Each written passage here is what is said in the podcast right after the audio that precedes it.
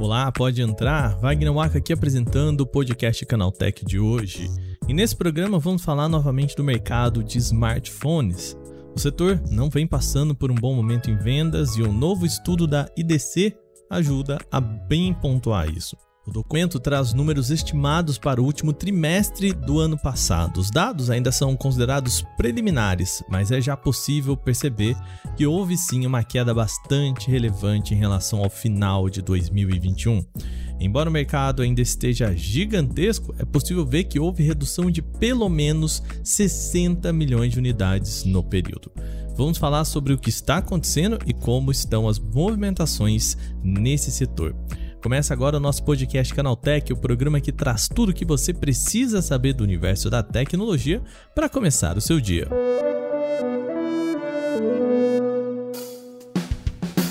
Olá, seja bem-vindo e bem-vindo ao podcast Canaltech, o programa diário que atualiza você das discussões mais relevantes do mundo da tecnologia. De terça a sábado, a partir das 7 horas da manhã, os acontecimentos tecnológicos aprofundados estão aí no seu ouvido. Lembre-se de seguir a gente aqui no seu feed para você não perder nada. Aos domingos a gente publica o nosso Vale Play, o podcast de entretenimento e cultura pop. Falamos sobre filmes, séries, games e tudo mais, tá bom? Lembrando também de segunda-feira temos o nosso Porta 101 lá no outro feed. Eu vou deixar tudo aqui na descrição desse podcast. Sem mais, então, vamos para o nosso tema de hoje.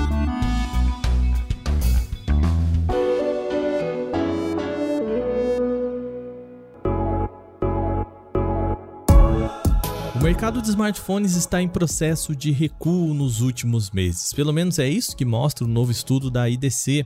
A empresa tem um rastreador de vendas para o mercado mobile e lançou uma previsão de quanto o setor vendeu no último trimestre do ano passado. A IDC ainda aponta como dados preliminares desses, pois as gigantes ainda não apresentaram seus relatórios fiscais e não dá para confirmar esses números.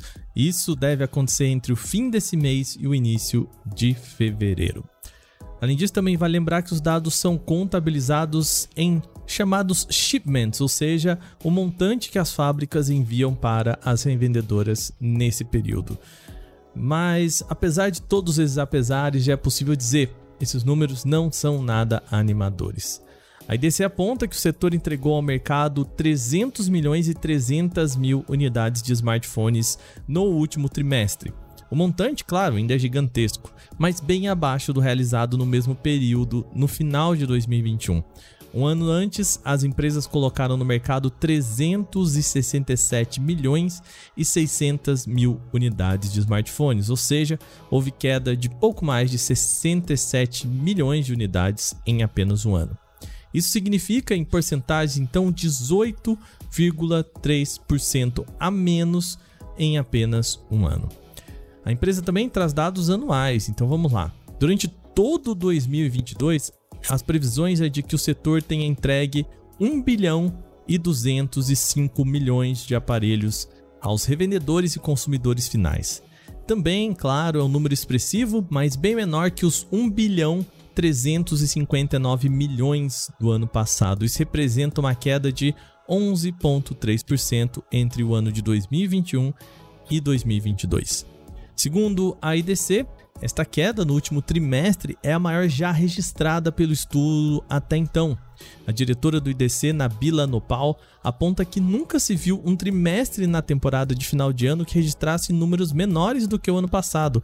É comum que ali no final do ano, com as vendas, com as publicidades, enfim, chegada do Natal, em muitos lugares um, uma rendinha extra ali, esses números acabem sendo melhores do que no ano passado.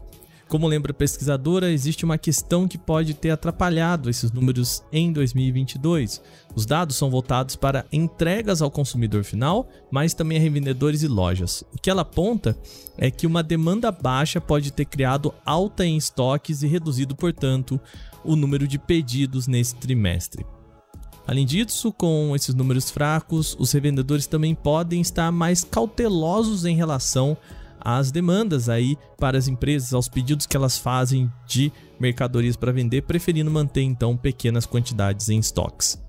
ela também aponta que, abre aspas, esse trimestre do final de ano nos diz que o aumento da inflação e as preocupações crescentes com a macroeconomia continuam a balizar os gastos dos consumidores, ainda mais do que o esperado, fecha aspas. O que ela quer dizer é que as pessoas provavelmente estão gastando menos com o smartphone para gastar com outros pontos mais prioritários, como alimentação, moradia, enfim, saúde, né? Tudo que a gente tem aí para pagar na nossa vida. Lá no final desse programa a gente vai voltar a falar disso. Para Nopal, esse trimestre é um sinal forte de que é difícil que haja ainda uma recuperação de mercado em 2023. E não é só ela que pensa isso não, tá? Corrobora com ela também o outro líder da pesquisa, o Anthony Scarcella, para ele, é bem possível que revendedores acabem sendo mais cautelosos em relação ao portfólio das empresas para evitar também excessos em estoques.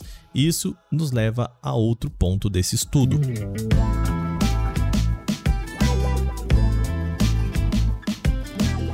Vamos olhar agora para os números de cada empresa em separado nesse estudo do IDC.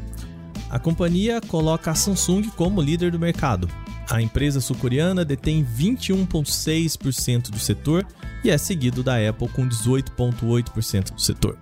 É possível ver que as empresas que mais perderam números de entregas no ano foram as com maiores portfólios voltadas ao mercado asiático. Samsung perdeu aproximadamente 4%, a Apple também ficou na casa dos 4%. Agora, Xiaomi anotou queda de 19,8% nas suas entregas no ano. A Oppo viu seus números caírem em 22,7% no ano e a Vivo 22,8%. Os dados se encontram com o que apontou o Scarcella. As empresas com um portfólio muito grande tendem a exigir mais estoque dos seus revendedores. Pensa assim, ó, a empresa A tem mais de 50 modelos lançados no ano. A empresa B tem apenas 3 modelos lançados no ano. Os estoques para essas duas companhias têm que ser diferentes. Se um revendedor quiser manter, por exemplo, dois aparelhos de cada da empresa A, ela precisa fazer um pedido mínimo de 100 produtos, certo? 50 modelos, dois de cada, portanto, 100 produtos. Já a empresa B, para ela também ter dois modelos de cada apenas, a gente está falando só de dois modelos no estoque, ela precisa pedir só seis números, entende? A diferença é muito gritante. Talvez esses dados preconizem um ano em 2023 com menos variedade de lançamento para gigantes. É possível dizer isso, é possível imaginar isso, mas elas ainda não demonstraram esse cenário aí nos seus comunicados. Vamos ver o que acontece. Pensando nisso, também eu fui perguntar lá no Twitter o que leva as pessoas a comprarem um smartphone e trocar o aparelho ou se a compra ainda é uma prioridade na vida delas, tendo em vista então as questões econômicas. A pergunta exata foi a seguinte: você trocaria de smartphone esse ano só para ter o modelo mais novo ou seria motivo por necessidade, quebra, roubo, um aparelho muito lento? A maioria das pessoas disseram que é pela necessidade. Por exemplo, Lucas Borba disse que trocaria apenas por necessidade quando começa a ficar lento ou a bateria não dá conta das 8 horas de trabalho. Já a arroba ubeatrizb disse que smartphone já foi prioridade quando ela era imatura para perceber que não tinha condições financeiras para ter o melhor celular do período. Hoje em dia, não é mais prioridade na vida dela. Matheus Mendonça disse que smartphone é sim uma prioridade, troca de aparelho no máximo a cada dois anos é a minha principal ferramenta para quase tudo, então acho que justifica o investimento. Ele disse. Já a Mariela falou que está há anos com o seu Samsung S8 Active. Só pensa em trocar esse ano porque quebrou a lente da câmera traseira. Mas como acha que aguenta mais um pouco, vai ficar para o Natal ou para quando o Android não der conta mais. Lá ela diz é contra obsolescência programada. A maioria das pessoas que responderam a essa pergunta lá no Twitter disseram que pretendem segurar a mão para tocar o seu aparelho porque tem outras prioridades no momento. E você, conta pra gente, vai trocar de smartphone esse ano ou pretende segurar também até que o aparelho não dê conta mais ou enfim perca, roubem? É, a gente sabe que esse tipo de coisa acontece. Mandem podcast@canaltech.com.br ou nas nossas redes sociais por arroba canaltech. Muito bem, terminadas as principais notícias de hoje, vamos para o nosso quadro. Aconteceu também.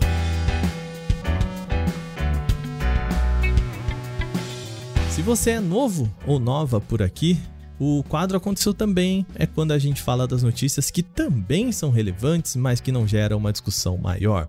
O TikTok agora permite enviar mensagens diretas às famosas DM, isso para qualquer pessoa no aplicativo, mesmo se não forem seguidores mútuos. Semelhante ao Instagram, a ferramenta de chat da rede social de vídeos curtos permite abrir a caixa de entrada para envios de contas desconhecidas. A empresa divulgou novidade por e-mail e também em sua página oficial de suporte. A caixa de entrada mais aberta é opcional, tá? Portanto, usuários ainda podem sim restringir o envio a somente contas seguidas ou amigos recomendados, aqueles sincronizados via Facebook ou dos contatos do celular. Sendo assim, o usuário que se sentir desconfortável com as DMs abertas pode desabilitar a função e evitar a dor de cabeça. A liberação das DMs do TikTok é uma mudança importante e por isso é distribuída de forma gradativa. Honda anunciou o lançamento de uma divisão exclusiva para desenvolvimento de carros elétricos. As mudanças da empresa começarão a ser implantadas em 1 de abril deste ano, segundo a companhia, para acelerar ainda mais o seu negócio de eletrificação.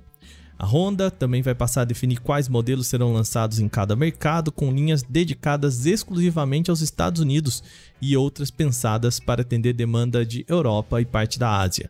No primeiro caso, encaixam-se carros de médio e grande porte que também podem servir para a China, enquanto no segundo cenário estariam presentes carros mais compactos. A startup Osmo, uma ramificação do Google Research com sede em Cambridge, nos Estados Unidos, desenvolveu um sistema que promete descobrir novos cheiros, e isso utilizando inteligência artificial. Segundo os pesquisadores, a ideia é criar a próxima geração de aromas para perfumes, shampoos, velas e outros produtos do dia a dia.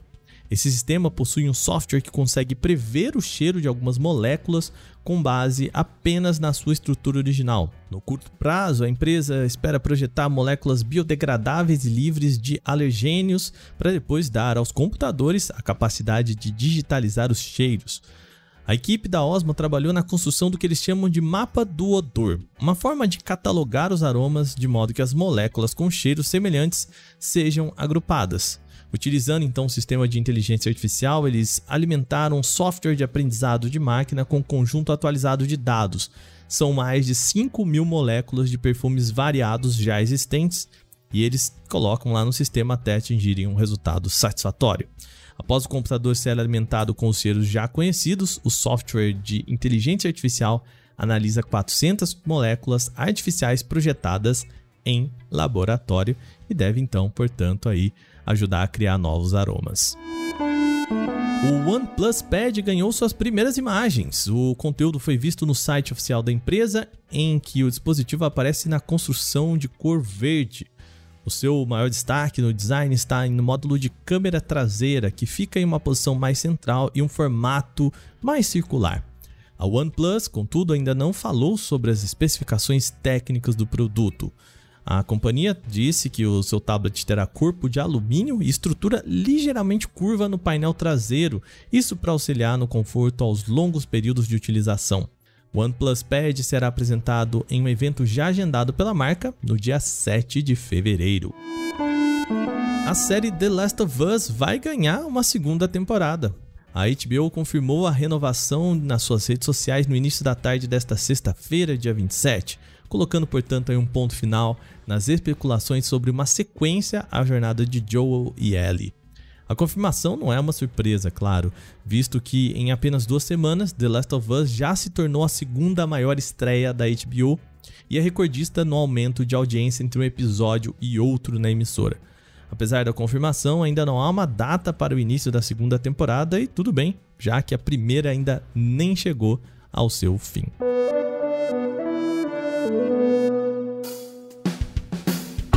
Com essas notícias, então, o nosso podcast Canaltech de hoje chega ao seu fim. Lembre-se de seguir a gente, deixar uma avaliação em seu agregador de podcast se você utiliza um.